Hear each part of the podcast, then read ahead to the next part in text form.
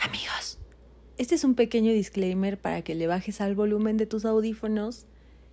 Grabé este podcast con mi voz natural, sin modular, y la verdad es que aceptémoslo, tengo una voz muy incómoda, entonces me divertí muchísimo grabándolo, espero que tú también escuchándolo, pero no quiero que sufras lo que sufren mis amigos cuando les mando audios de WhatsApp. Entonces, estás advertido, advertida, advertide, y nos escuchamos en la próxima. Bye.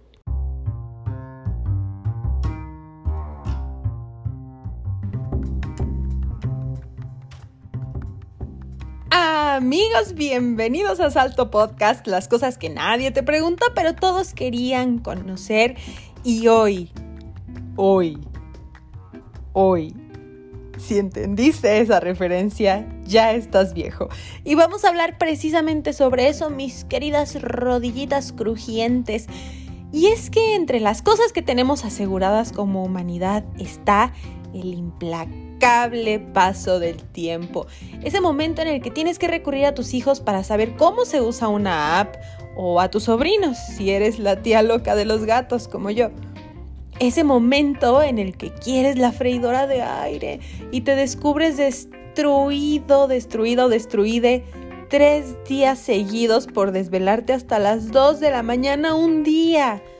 Sí, el tiempo ya pasó y comienzas a reírte o a entender referencias que alguna vez lo fueron, pero hoy solo son recuerdos de hace una o dos décadas atrás. Y es precisamente eso sobre lo que vamos a platicar hoy. Esas frases o palabras con un significado antaño, pero que todos usamos sin conocer su procedencia y te va a dar la chiripiorca. ¿Me acompañas? Ya estás aquí en Salto Podcast. Una opinión, un comentario. Acúsalo con tu mamá, Kiko.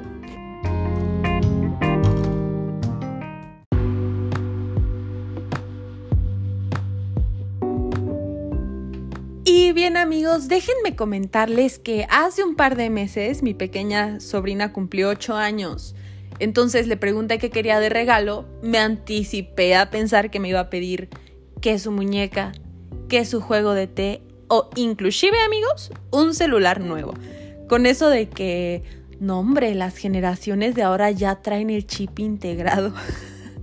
y no amigos, eso no sucedió. No, no sucedió.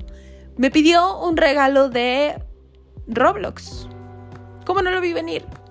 Roblox, este célebre personaje, película, serie. Ah, híjole, la verdad nunca llegué a descubrir a ciencia cierta qué carajo era un Roblox. Entonces le tuve que pedir una segunda alternativa que fue un...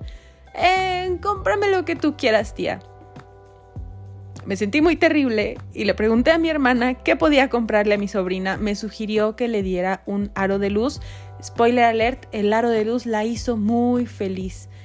Este instrumento que está tan de moda y que en realidad, al menos yo, lo utilizo, además de para subir unos fotones a Instagram, si todavía no me sigues en Instagram, arroba eh, lo utilizo mayormente para el trabajo. Ya saben que doy los mejores cursos y talleres del mundo, mención no pagada. Y bueno, la verdad es que ese acontecimiento me hizo sentir un poco pasada de moda. Pero ¿saben qué más está pasado de moda? Todas las referencias noventeras que he hecho en estos últimos tres minutos de podcast, a los cuales le has entendido porque sí, bebecito, tú también estás pasado de moda. Pasado, pasada o pasada. Y lo cierto es que ya comenzamos a hacer chistecitos que hacen a los niños voltear a verse entre ellos sintiendo un poco de pena ajena por ti y eso me puso a pensar en dos que tres frases bien comunes que todos decimos pero pocos saben qué significan. Les prometo que no voy a ponerme demasiado técnica, pero la verdad es que cuando esas expresiones se viralizan, se vuelve todavía más curioso darnos cuenta de que usamos en nuestro día a día palabras o frases que incluso van totalmente en contra de nuestras ideologías o creencias. Por ejemplo, ¿han escuchado aquella de no hay quinto malo? Y es que antes, hace muchos, muchos años, las corridas de toros se realizaban con cuatro ejemplares, con cuatro toros. Entonces, cuando el ganadero o el torero o algún millonario del tendido enloquecía, regalaban un toro, el quinto. La afición comenzó a decir que no hay quinto malo porque saliera como saliera, pues había sido gratis. Tal vez quieras pensártelo dos veces antes de perpetuar una práctica que odias, mi pequeño progre. ¿O qué tal esa palabra ojalá? O como dicen por ahí, ojalá. ¿No te suena nada conocido? Porque en realidad es una deformación del árabe shala, que significa algo así como si Dios quiere, o lo que tu abuelita conocía como si Dios me da licencia. Y mírate ahí mi queridísimo ateo diciendo, Ojalá que todos los adoctrinados desaparezcan.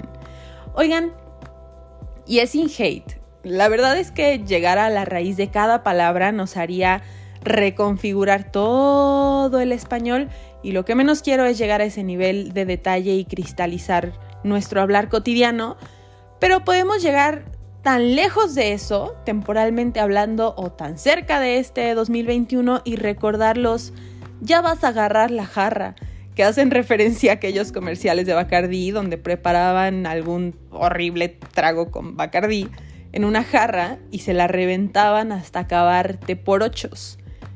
Que por cierto, ¿sabes qué significa te por ocho, mi pequeño José José? Porque hace algunos ayeres esta palabra empezó a surgir de la costumbre de beber en las madrugadas infusiones de hojas de naranjo o canela, o sea, tecitos, pero con piquete, o sea, con alcohol. A principios del siglo XX se vendían en puestos callejeros y el precio de esta bebida era de 8 centavos. De ahí viene lo de té por 8.